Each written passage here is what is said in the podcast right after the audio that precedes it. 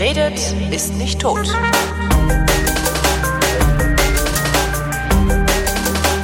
Willkommen zum Geschichtsunterricht, einer Koproduktion von Vrindt und DLF Nova und von DLF Nova ausgeliehen habe ich mir glücklicherweise Matthias von Hellfeld, denn der weiß im Gegensatz zu mir, worüber er spricht. Hallo Matthias. ich hoffe es jedenfalls. Guten Tag. Thema heute, die Langobarden. So ist es. Also über die Goten weiß ich spätestens seit der Feuerzangenbowle Bescheid. Äh, Aber exakt Goten, weißt ne? also, Genau, da weiß ich exakt genau Bescheid. Bescheid. Pfeiffer bekam nur für eine 2. Die Langobarden kenne ich jetzt so nicht. Die haben, das sind die Uritaliener, oder? Woher, woher kommen die? Ja. Fang also erst mal, woher kommen die, wo sind sie hingegangen? Genau, also du bist noch nicht der Einzige, der das nicht so genau weiß, weil man sich tatsächlich nicht so ganz sicher ist. Also ähm, woher und wann kamen diese komischen Germanen mit Namen Langobarden? Auch woher kommt der Name? Ähm, und da wird auch viel drüber spekuliert. Es ist vermutlich rückführbar auf ihr Äußeres, nämlich Männer mit langen Bärten. Ach Gott, ist das billig ist das billig, nicht wahr? Und es könnte sogar von einem ganz großen der Schriftstellerzunft äh, erfunden worden sein, nämlich von Tacitus, der ein römischer Geschichtsschreiber war und etwa um 100 nach Christus gelebt hat und dort in verschiedenen Stellen schon die berühmten Langobarden ähm, erwähnt hat. Es kann aber auch sein, dass er einfach irgendwelche Germanen gemeint hat, die lange Bärte hatten und ja. die eigentlich gar nichts mit den späteren Langobarden zu tun hat. Das gibt es auch noch zwei, drei Jahrhunderte später. Ähm, oder auch früher schon. Also es gibt immer schon sozusagen Hinweise auf Germanen, die da irgendwo an der Peripherie des Imperium Romanum rumturnen. Mhm. Und äh, sich äh, pöbelhaft die, benehmen. Die Peri Peripherie des Imperium Romanum war zu der Zeit wo? Also da, war das wo, der Rhein? Pass auf, mein Freund, pass auf. Da, wo ich jetzt bin, da war die Peripherie. Köln. Köln. Ja, Köln, Köln war eine Vorposten, ganz außen. So, und auf der anderen Seite von unserem schönen Fluss, dem Rhein, begann Ma Germania Magna. Aha. Und Germania Magna war alles das, was du Richtung von hier aus gesehen, also vom Rhein aus gesehen Richtung Osten, noch findest im deutschen Sprachraum sozusagen oder germanischen Raum damals. Ähm, das wurde von den Römern, ja, wie soll ich sagen, als so, so ein Hort der Wilden und Wahnsinnigen abgetan. Hic sunt Dracones, ja. So ist es. Und äh, wir haben äh, zu vergegenwärtigen, dass uns der Römer im Allgemeinen dort mit Verachtung gestraft hat. Ja. Ähm, gleichwohl der Germane als solcher äh, tatkräftig und Knüppel bewaffnet er sehr oft über die Grenzmauern geklettert ist, um an den schönen Vorteilen des römischen Imperiums teilzuhaben. Und das ist ja auch heute noch so. Wir Linksrheinischen das sind die Zivilisation und auf der rechten Rheinseite wohnen die Prolls, ne?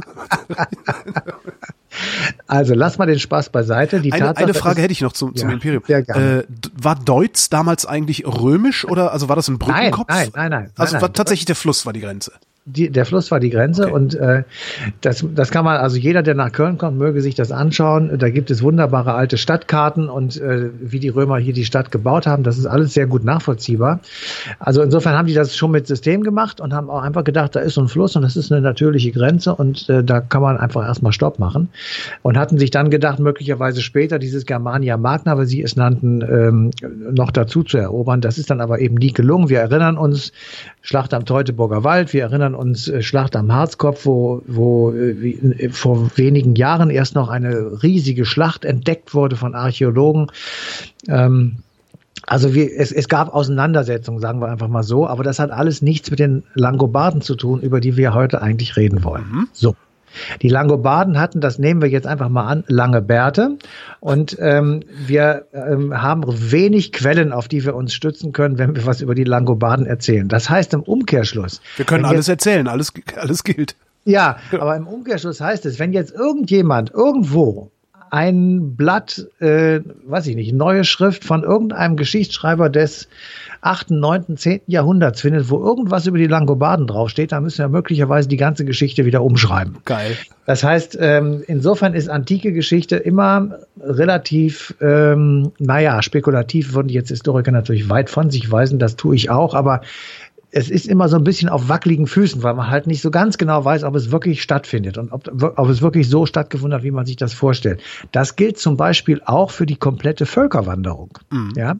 Und das Problem ist eben, dass die Langobarden nun immer uns als Teil der Völkerwanderung verkauft wurden. Ja. Wenn also die Völkerwanderung nicht stimmt, dann stimmen auch die Langobarden nicht. Kompliziert. Lass es uns äh, so äh, ja. weit reduzieren sozusagen, wie wir, ähm, ich sag mal, ich einigermaßen. gerade, hatten wir nicht auch mal eine Sendung über die Völkerwanderung, beziehungsweise darüber, dass die Völkerwanderung wahrscheinlich so nicht stattgefunden hat? Ja, Mesalo würde jetzt der Franzose sagen, selbstverständlich. Ja, wir haben zumindest die Frage auf den Tisch gelegt, hat sie wirklich so stattgefunden? Also ja. die Frage war, war das römische Imperium überhaupt in der Lage, seine Außengrenzen zu verteidigen? Und verteidigen bedeutete damals Mann an Mann stehen sozusagen, um irgendwelche Wilden oder Slaven oder wer immer es war abzuwehren. Oder Folge 616, die Völkerwanderung. Ich verlinke das dann mal in den Shownotes hierzu, ja klar. Oder haben sie damals möglicherweise Germanen angeheuert, die für sie die Verteidigung übernommen haben. Und diese Germanen haben dann gedacht, ey, das ist ja eine geile Nummer. Ja, klar. Da kommen, werden wir jetzt sozusagen eingeladen, das ganze Zeug zu erobern. Ja, ja, wir, wir machen zwar jetzt hier einen auf Verteidiger, aber in Wahrheit wollen wir es eigentlich haben. Ja klar, wie oft hört die, man davon, dass heutzutage die Mitarbeiter der Security-Firma den Laden leer klauen, ne? Ja, okay, jetzt, jetzt vergleicht er die Germanen mit Security. Das ist ja nicht zu glauben. Also egal, wir fangen, wir gehen nochmal zurück zu den Männern mit den langen Bärten und sind im zweiten Jahrhundert nach Christus. Ja. Dort werden sie tatsächlich zum ersten Mal wirklich als Teil einer Gruppe äh, ausgewiesen, nämlich im Verlauf der sogenannten Markomannenkriege. Dort äh, waren die Markomannen waren auch Germanen und die mussten also von den Römern äh, bezogen werden, weil sie sich da niederlassen wollten und das wollten die ähm, Römer natürlich verhindern. Und äh, sie hatten an ihrer Seite wie immer germanische Hilfskräfte oder Hilfstruppen.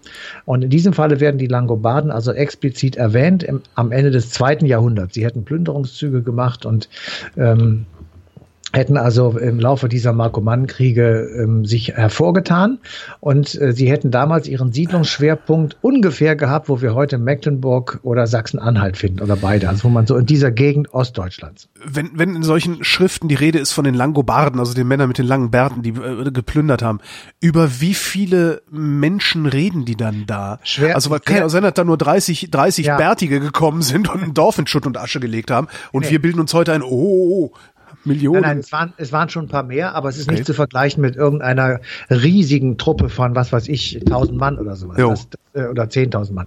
Es werden sicherlich mehrere hundert gewesen sein, vielleicht auch sogar mehrere tausend, aber das war es dann auch. Ähm, also vergleichbar mit heute ist das alles nicht, aber das ist auch logisch, weil die Bevölkerung natürlich eine völlig andere Struktur hat. Es gab viel, viel weniger Menschen. Und wenn dann 4000 Leute aufstehen, ist das natürlich genauso viel, als wenn heute eine halbe Million aufstehen. Ja, ja. um einfach Relation zur Bevölkerungsdichte zu haben. Jener, jedenfalls, sie befanden sich irgendwo, wo wir heute Ostdeutschland verorten. Und von dort aus geht dann nachvollziehbar ein, eine Bewegung, ein Zug, kann man sagen, in Richtung mittlere Donau. Da, wo man äh, Niederösterreich heute findet, also nordöstlicher Teil von Österreich heute. Und im fünften Jahrhundert zogen dann die Langobarden weiter und werden erwähnt in Pannonien. Auch dort gab es immer unentwegt Kriege mit dem Imperium Romanum. Pannonien befindet sich im Westen des heutigen Ungarn. Ah, so, und die Kriege gegen die Pannonier, die waren immer sehr, sehr kompliziert. Die waren, die Ungarn waren damals schon äh, kampfesmutig und äh, haben sich also gegen die Römer sehr zur Wehr gesetzt. Und da brauchten die Römer halt, weil sie auch an allen Stellen gleichzeitig kämpfen mussten, natürlich wieder Hilfe. Und da waren wieder die Langobarden dabei. Also deswegen weiß man, da äh, hat es sie auf jeden Fall gegeben, auch unter der Bezeichnung Langobarden. Das ist ja immer wichtig, dass es nicht irgendwelche Germanen war, waren, die man so, weil man gerade nichts wusste, sagt, ach, das sind die mit den langen Bärten, sondern das waren dann tatsächlich eigens kontingentierte Langobarden. Mhm. Ähm, so, wenn wir jetzt also ähm, das soweit klar haben, dann haben wir im Kopf, wenn jetzt irgendwann jemand etwas findet in irgendeinem Grab oder so, ja, die werden alle gerade ausgehoben. Wir öffnen gerade Langobardengräber ohne Ende. Aha. Wenn da irgendwas gefunden wird, was das Gegenteil behauptet, dann schmeißt du diese Folge weg und wir machen eine neue. so ist das halt, ja, das kann ich leider nicht ändern. Aber wir, wir haben das immer im Hinterkopf, dass eben diese frühe Zeit äh, relativ kompliziert ist. So. Und das ist genau die Zeit, über die wir jetzt reden, in der diese Völkerwanderung stattgefunden hat. Oder haben soll. Oder haben soll.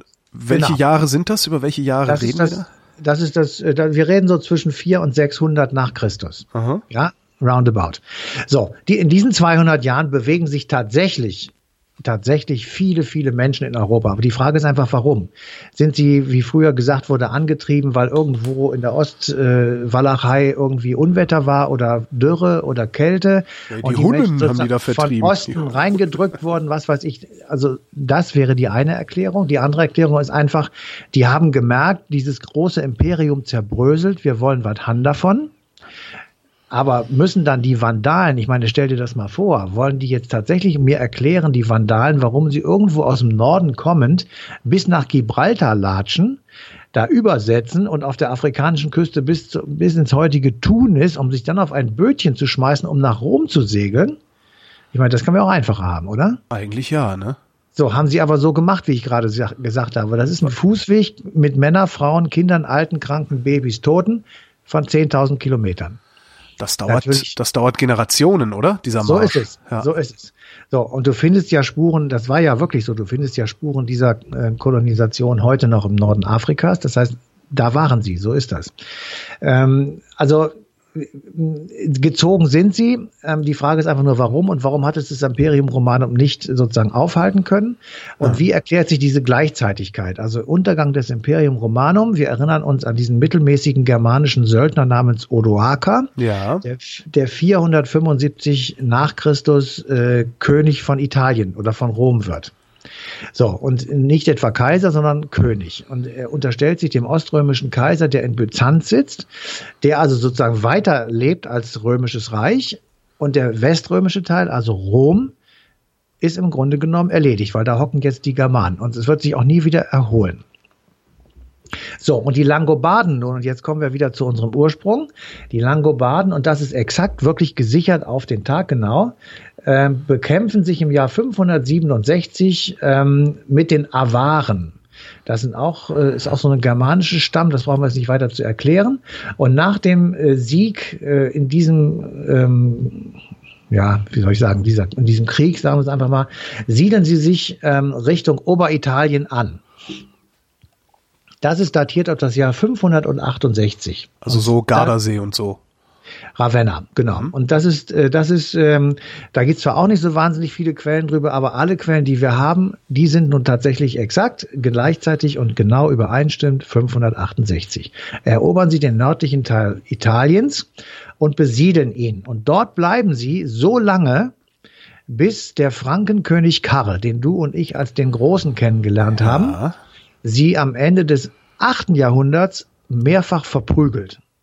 Muss man so sagen. Und am Ende dieser ganzen Prügelei setzt sich Karl die eiserne Krone des Langobardenkönigs auf den Kopf, Rex Langobardorum. Und äh, damit ist die Geschichte der Langobarden nach ungefähr 200 Jahren wieder beendet. Ab dem Moment sind sie dann Merowinger oder was?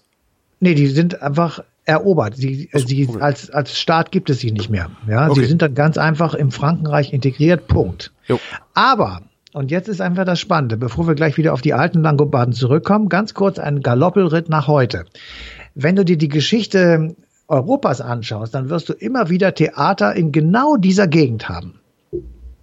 Es gab dort den Oberitalienischen Städtebund. Ja. Dieser Oberitalienische Städtebund hat im 11., 12., 13. Jahrhunderts mordsmäßig Bambule gemacht gegen den Kaiser des Heiligen Römischen Reiches ähm, Barbarossa zum Beispiel, der hatte ja. damit unendlich viel zu tun. So, und die haben sich zusammengetan, weil sie halt keinen Einfluss mehr haben wollten von oben, also von den Deutschen, in Anführungsstrichen damals gesagt. Sie wollten auch ehrlich gesagt nicht so viel mit dem Süden zu tun haben, weil das waren für sie irgendwelche popligen Griechen, die da ja lange gelebt und gesiedelt haben, äh, die ihrer Meinung nach nicht alle auf der Waffel haben und im Übrigen auch gar nicht arbeiten. Wir gehen noch ein Stück weiter zu uns und kommen auf die heutige italienische Regierung, in der sitzt die Lega Nord. Ja. Und die Lega Nord beruft sich genau auf diese Trennung und sagt, wir wollen eigentlich den Norden vom Süden abtrennen. Wir wollen wieder Langobarden sein. Naja, das ist jetzt, würden Sie nicht sagen, aber wir erinnern uns an die Ursprünge der Lega Nord, wo wir alle uns ernsthaft mit dem Kopf geschüttelt haben. Was haben die denn jetzt? Ja. Das war die Idee, wir wollen keine Steuern bezahlen, damit die faulen Säcke im Süden genau. weiter einen dicken Lenz machen. Der Mezzogiorno, genau. etwas pump pumpig ausgedrückt, ja. Na, ich, so, glaub, ich glaube, Sie haben es fast wörtlich so ausgedrückt. Ja. Na gut, okay. Also der Türsteher, der da heute den Innenminister gibt, bei dem traue ich das auch zu. Ähm, also wir, wir sehen sozusagen diese Besonderheit Oberitaliens ähm, bis zum heutigen Tage ist sie erhalten geblieben. Selbst wenn die Lango Lombarden, wie sie heute heißen, also die wohnen in der Lombardei. Das die Lombardei führt, ist zurückzuführen auf die Langobarden. Ja, ja. Ah. Natürlich, natürlich. Und, äh, Ach, guck. Äh, ja, und siehst du mal, wie sinnreich dieser, dieser Podcast ist. Das ist unglaublich. Ich lerne hier tatsächlich noch was. Unfassbar, unfassbar. So, und du lernst aber noch viel mehr, weil nämlich, ähm, man fragt sich ja jetzt, warum reden denn die Jungs bei History um diesen blöden Langobarden-Quatsch? Ja. Die, ja, die Frage ist, ähm, wenn die sich da doch haben besiedeln, haben sie, wenn die sich doch haben da siedeln können und wenn sie sozusagen ins Kerngebiet des Imperium Romanum vordringen Ja. und weder der in Rom noch in Byzanz noch anderswo irgendwer kann irgendwas dagegen machen, dann bedeutet das doch eine Zäsur.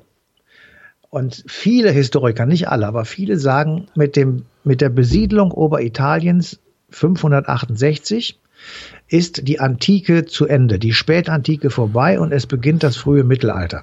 Ich überlege gerade, warum konnte das Imperium dem nichts entgegensetzen? Weil das mehr da war. das war noch, da nur noch ein Papiertiger oder was? Nee, es gab's ja nicht mehr. Also das Imperium war 400, also 100 Jahre vorher waren ja die Germanen in Rom eingezogen, Ja.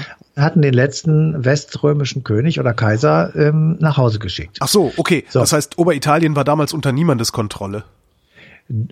Ja, so würde ich das jetzt nicht sagen. Also da lebten natürlich äh, äh, italienische Stämme, aber es war nicht mehr dieses riesige Imperium, wo man sozusagen Angst haben musste, Ja. wenn man da ein falsches Wort sagt. Ja.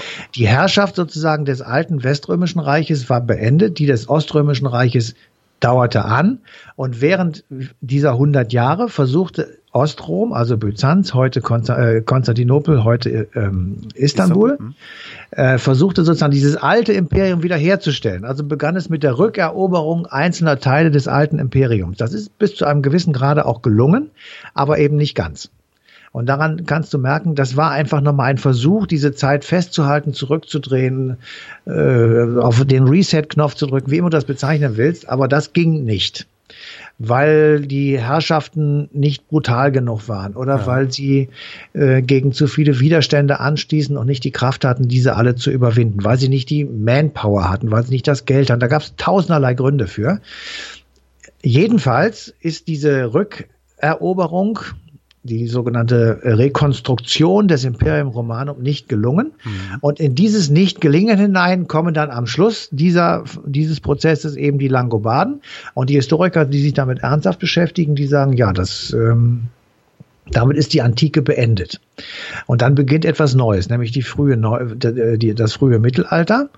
Und in diesem frühen Mittelalter als Unterscheidungsmerkmal zur Antike ist nun klar, dass Rom nichts mehr zu sagen hat. Rom ist eine wunderbare Stadt, aber völlig ohne Macht, Ja. außer Papst. Die Macht verlagert sich auf mehrere Zentren, nämlich zum Beispiel nach Aachen, wenn man das mal so sagen darf. Das stimmt nicht ganz, weil der spätere Karl der Große hatte keine einzelne Stadt, sondern er war ja ein Reisemonarch Ja, ja. sozusagen. Er hatte einfach nur, keine Ahnung, er hatte 5000 Falzen. Ähm, aber die Macht saß zum Beispiel in Bagdad. Die Macht saß in 5000? Jetzt habe ich was gesagt. Ne? Jetzt äh, soll ich nachgucken? Nein, aber also äh, waren es eher 5000 oder eher 500? Äh, Nein, nein, nein, nein, nein, nein, nein. Also das sind viel, viel mehr. Der hat richtig auf die Kacke gehauen oder was? Nein, gar Alter nicht. Vater. Reg dich nicht, nicht aufregen. Ganz, ganz ganz, ganz ruhig. Ganz Karl, ruhig. mein ganz, Robbe. Ganz ruhig. Ähm, Kaiserfalzen muss ich wahrscheinlich gucken. Also die jetzt kurzer Ausflug. Ja. Ähm, die, die Kaiserfalzen waren so aufgebaut, dass man sie innerhalb eines Tages erreichen konnte. Ähm, oder Königsfalz, ja. Ähm, macht auch Sinn, weil von diesen Falzen aus wurde ähm, Liste, ach Gott, die sind noch auf, Liste, also Liste, Alphabetisch. Äh, Sie ist lang, ich sehe sie auch. Ja, äh, ach du das Scheiße. sind, ja, ja. Also ja. Du konntest, ja, nee, das war sehr sinnvoll. Also jetzt nicht pöbeln über Karl den Großen, sondern es war sinnvoll, weil er hatte keine Hauptstadt. Er, hatte, er hätte auch nach Paris gehen können, was die Merowinger, die vor ihm regiert haben, ja gemacht haben. ja. Ähm, dann wären wir heute alle Franzosen im Übrigen. Also er hat es nicht gemacht, weil er in Aachen seine kaputten Glieder auf die warmen Quellen setzen wollte. Und deswegen hat er Aachen als seine Hauptresidenz ausgebaut. Aber regiert hat er tatsächlich aus den Pfalzen. Und er ist dann immer dahin gefahren, geritten, mit ungefähr 6000 Leuten. Ausrufungszeichen, 6000 Leuten. Ja. Die wurden dann in diesen Pfalzen bewirtet. Das heißt, Ausrufungszeichen, in den Pfalzen musste vorgehalten werden, dass der König irgendwann kommt und dann musste dafür 6000 Leute happy happy haben. Du musstest was zum Schlafen haben, du musstest eine Kirche haben, du musstest einen Regentenraum haben, in dem er ausländische Delegationen empfangen konnte und du musstest einen Raum haben, in dem Recht gesprochen wurde. Mhm. So. Damit belasse ich das jetzt mal. Ich wollte nur erklären, der Karl war der mächtigste Mann seiner Zeit in unserem europäischen Zusammenhang, hatte aber keine Hauptstadt. Aber Bagdad war zum Beispiel eine Hauptstadt, die dann im aufkommenden muslimischen Weltreich äh, eine große Bedeutung hatte. Das ist ja alles ungefähr in dieser Zeit passiert. Und selbstverständlich Konstantinopel. Insofern hat Rom durch den durch die Besetzung sozusagen und durch das Ende des Weströmischen Reiches seine Position verloren und an mindestens mal drei andere übergeben müssen. Weltmacht war weg. Jetzt war man nur noch der Sitz des Papsttums, was sich aber auf der, in der langen Zeitachse schon als sehr wichtig erwiesen hat. So, also, wir sind immer noch im Jahr 568 und jetzt kommen also die, ähm, die Langobarden dahin. Und jetzt fragt sich ja, wie haben die das denn eigentlich gemacht? Denn du hast ja eben zu Recht gesagt, da leben ja schon Leute. Natürlich ja. leben da Leute. Das sind alles tapfere Italiener, die ähm, wahrscheinlich nie über die Alpen rübergekommen sind, aber schon mal nach Rom gekommen sind. Und in Rom haben sie natürlich den Papst gesehen. Mhm und haben mit äh, wahrscheinlich eine Messe von ihm gehört und haben sich von seiner Idee des Christentums überzeugen lassen. Und jetzt kommen da also die Langobarden, die sind auch Christen. Ah. Komma, aber nur eigentlich. also ja. wie wir heute, Weihnachten immer in eine Kirche gehen und sonst. Äh, nein, nein, ja. nein. Weil, weißt du, was die Filioque-Floskel ist? Nee. Wenn du jetzt Ja gesagt hättest, hätte ich mich echt totgelacht. Das hättest du mir dann erklären müssen. Okay. also, äh, unsere äh, römische und protestantische Kirche, beide, Katholen wie Protestanten, basieren auf der Trinität. Vater, der Sohn, ja. also Gott, der Sohn, der Vater und der Heilige Geist. So, wenn du das jetzt mal auf der Lippe dir zergehen lässt, ähm, dann erkennst du den Unfug dieser Dreieinheit sofort, ja. weil Vater und Sohn und Heiliger Geist in einer Person ist schwierig. Ja, gibt gibt äh, komische Kinder. Ja. Gibt Gehuddel, ja. gibt Gehuddel. So, das ist natürlich alles nur übertragen gemeint, das weiß ich wohl. Aber die Langobarden haben gesagt, es kann auf gar keinen Fall sein, dass wir bei diesem Irrsinn, also Vater, Sohn, Heiliger Geist, Aha. den Sohn und den Vater gleichermaßen verehren. Was die Christen, die wir heute kennen, ja tun. Das ist ein Reformchristentum gewesen ja, warte doch mal ab. Die haben gesagt, das geht nicht, sondern der Jesus muss sozusagen zurückgestellt werden. Das heißt, der Gott, der Oberste sozusagen, der muss natürlich total verehrt werden. Aber Jesus und Heiliger Geist, die müssen sozusagen auf Platz zwei und drei oder vielleicht auch zwei a und zwei b irgendwie sowas. Mhm. So, und damit nennen sie sich nicht mehr Christen, sondern Arianer, weil das auf einen Bischof ähm, Arianus zurückgeht, glaube ich, heißt der oder hieß der, der diese feine ähm, Unterscheidung herausgepopelt hat und damit innerhalb der Christenheit für große Freude gesorgt hat, ehrlich gesagt in Anführungsstrichen. Ähm, wir machen jetzt mal einen kleinen Sprung und gehen ähm, zurück ins vierte Jahrhundert. Ähm, dort wurde 325 genauer gesagt unter dem berühmten und großen Kaiser Konstantin ein Konzil ähm, abgehalten am Rande des Marmara-Meeres, also sehr schön gelegen, ähm, und zwar in Nicea, das heißt heute Isnik. Und in diesem Konzil sind alle Bischöfe gekommen, die damals verfügbar waren, aber nur weil man gesagt hat, wir übernehmen die Reisekosten. Also freiwillig wären sie nicht gekommen, sind dann also schön nach Isnik getreffelt und haben hoffentlich eine schöne Zeit gehabt und wurden dann bei diesem Konzil in Nicea 325 nach Christus mit der Frage konfrontiert, wie halten wir es denn jetzt mit dieser Filioque Floskel. Und dann wurde also heftig diskutiert und man sagte, nein, das ist Quatsch, wir behalten das bei, die Trinität ist unsere Basis und wir formulieren das in einem Bekenntnis. Mhm. Du bist jetzt gerade Zeuge geworden der des Ursprungs deines Glaubensbekenntnisses. Das kommt aus dem Jahr 325 in Nicea am Rande des schönen Marmara-Meeres. Glaubt man gar nicht, ne, wo doch heute so viele Muslime da sind. Nee, glaubt so. man wirklich nicht, ja. Nee, ist aber so. So, Krass. und jetzt haben die, die Christen das also beschlossen, mehr oder weniger mit der Stimme des Kaisers, weil sie einfach sich selber auch gar nicht einig waren. Die haben sich da ziemlich in den Haaren gehabt. Ähm, jedenfalls kann man etwas ähm, naja, vielleicht flapsig sagen, das ist sozusagen der Beginn des Siegeszuges der, der römischen Christen, mhm. die ja dann auch sehr schnell, ähm, ich sag mal, man kann auch sagen, der in Anführungsstrichen richtigen Christen, die ja dann auch sehr schnell im Laufe der nächsten äh, 30, 40 Jahre im Imperium Romanum, das es ja damals noch gab, äh, zu einer Art Staatsreligion wurden, das nämlich äh, 379 nochmal, 380 war es, Entschuldigung, unter Theodosius I. dann nochmal zu einem Konzil kam. Das war dann direkt in Konstantinopel, da gab es auch besser zu essen. Und insofern ähm, wurde das da gemacht. Und da wurde dann das Glaubensbekenntnis noch einmal fein formuliert und richtig aufgeschrieben und damit sozusagen war klar, so ist das. Und alles andere sind Heretiker, also Abweichler. Die mhm. wurden jetzt in diesem Falle zwar nicht wie die Irren verfolgt, ähm, aber sie waren eben Abweichler. Und jetzt kommt das Irrsinnige, die gibt es auch heute noch. Es gibt auch heute noch Arianer. Oh die eben nicht denken, dass das, was die Trinität eigentlich ausdrückt, dass das richtig ist. Wenn du das, das kann ich denen jetzt aber nicht verübeln, muss ich sagen. Ja, wenn, also. ich sage ja gerade, wenn du das intellektuell nimmst, ja. dann kannst du den ganzen Quatsch eigentlich nicht glauben. Ja, rein intellektuell. Also ja. die jungfräuliche Geburt ist ja auch so ein Käse, der nicht geht. Ja.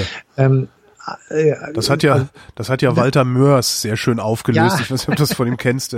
Wie viele Männer braucht man, um einen Heiland zu zeugen? Alle im Dorf, bis auf den Schreiner. den fand ich, finde ich eigentlich so den bisher lustigsten Umgang mit diesem Thema, den ich in den letzten 30 Jahren irgendwie gesehen habe. Ja, aber du musst den, du musst den Christen schon zugute halten, dass sie eben glauben. Ja, lass sie, das sollen sie ja auch. Ich will den doch gar nicht gut. ausreden. Ich, will ja. das auch, auch nicht in, in, ich will es auch nicht lächerlich machen, sondern es ist ja auch ein Ausdruck einer großen Ernsthaftigkeit. Ähm, dass man eben sozusagen sagt, okay, wir haben ein Problem, das müssen wir ausdiskutieren. Ja. Aber jetzt kommen wir wieder auf unsere Langobarden zurück. Die Langobarden waren Arianer und die sind es auch geblieben. Und jetzt trafen also in Oberitalien die Langobarden ähm, als jedenfalls zum Teil Arianer auf die ganz normalen römischen Christen. Und jetzt hätten die Langobarden ja sagen können, wir hauen euch jetzt die Köpfe ab oder ihr werdet auch Arianer. Das hätte sicherlich geklappt, also jedenfalls äh, rein technisch. Ähm, das haben sie aber nicht gemacht, sondern äh, sie waren äh, sehr viel friedlicher drauf und haben gesagt, nein, das machen wir nicht, weil sie nämlich während ihrer Umherzieherei bei der sogenannten Völkerwanderung auch sehr heterogen geworden sind. Das heißt, auch in ihren Reihen gab es sogenannte römische Christen. Ja. Ähm, und es gab sozusagen innerhalb der langobardischen Führungsklicke auch diese beiden Religionsgruppen. Und da kann man jetzt wirklich sagen, diese christlich orientierten Langobarden, die also in der Führerschaft irgendwie was zu sagen hatten, die wollten mit dem Papst einen Ausgleich herstellen. Ja, sie wollten äh, Papst und auch den oströmischen Kaiser sozusagen äh, irgendwie ansprechen, wie können wir eigentlich friedlich miteinander leben, ohne dass wir andauernd uns auf den Kopf hauen. Und die anderen, die also mehr Arianer waren, die standen eher dafür, nein, wir müssen jetzt erobern. Wir müssen den restlichen Teil der Insel auch noch erobern. Ähm, wir müssen möglicherweise nach Kleinasien übersetzen, um also da unser Reich so abzusichern, dass es nie wieder umgestürzt werden kann. Und deswegen gerieten die Langobarden natürlich nach und nach eben doch in Konflikt mit dem, was um sie herum war, sprich Franken, sprich Papst. Ja. Und damit war ihr Ende besiegelt. Traurigerweise. Obwohl das ja eigentlich recht modern angefangen hat, ne? Absolut. Also sie, die hatten eine hohe Integrationskraft, äh, die, die, ja, im Grunde das, Absolut. was wir heute äh, mit den Protestanten und den Katholiken sehen. Ja. So. Also sie wollten jedenfalls den Versuch Schlecht. unternehmen, äh, sozusagen beides parallel laut. Das hat ja, ja, auch eine ganze Weile geklappt. Also die Eroberung des langobardischen Königtums durch äh, Karl war 774. Also wenn du jetzt mal ein bisschen Cum Grano Salis machst, waren es ziemlich genau 200 Jahre. Ja. Die werden nicht alle gut gewesen sein, das ist schon klar. Aber jedenfalls hat es eine Weile lang funktioniert und ähm, hat eben auch der Welt hinterlassen, dass das Christentum äh, durchaus, ähm, naja, also Absplitterung hatte oder nicht nur das Schisma oder wo man sich einfach trennt und sagt, ihr seid Arschlöcher, wir reden nicht miteinander, das gab's auch, aber sondern wo einfach wirklich hart gerungen wurde um den richtigen Kurs und dass man dann eben irgendwann gesagt hat, okay, dann gibt's eben Unterschiede innerhalb dieser großen Christengemeinde, genauso wie eigentlich letzten Endes der zwischen Katholiken und Protestanten. Ja, es wird ja niemand bestreiten, dass beides Christen sind. Es gibt halt nur Unterschiede zwischen ihnen. Ja. So, mehr, mehr, nicht. Ja, und am Ende glauben die ganzen großen Religionen an ein und denselben Gott. Das ist ja auch nochmal das Interessante. Ja, genau. Das gibt, macht ja dann auch ein bisschen Hoffnung, dass sie es vielleicht doch irgendwann mal schaffen, sich zusammenzuraufen. Also, dass irgendwann ja. mal ein Religionsfrieden entsteht. Ja, ich habe Ihnen das neulich gesagt, dass Sie das tun sollten. Es, es, es reicht, wenn Sie an mich glauben und Punkt. Matthias von Hellfeld, vielen Dank. Bitteschön. Und euch vielen Dank für die Aufmerksamkeit und ein Verweis wie immer auf äh, den 29. Oktober, denn da läuft die passende Ausgabe Eine Stunde History auf Deutschlandfunk Nova.